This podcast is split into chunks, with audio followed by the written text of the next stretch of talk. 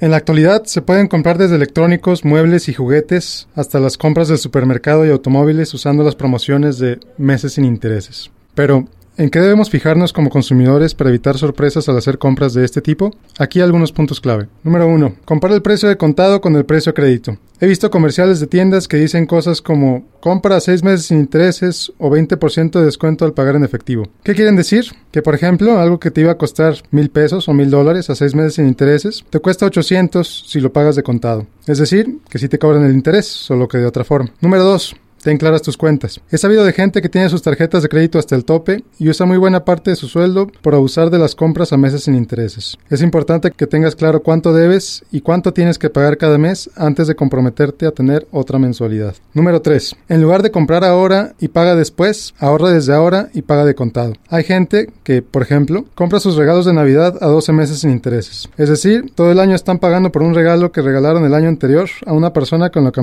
a lo mejor ya ni se llevan bien. Hay otras personas que compran el celular de moda a 24 meses sin intereses y resulta que muchas veces el aparato se pierde o se descompone o sale uno nuevo incluso antes de que lo terminen de pagar.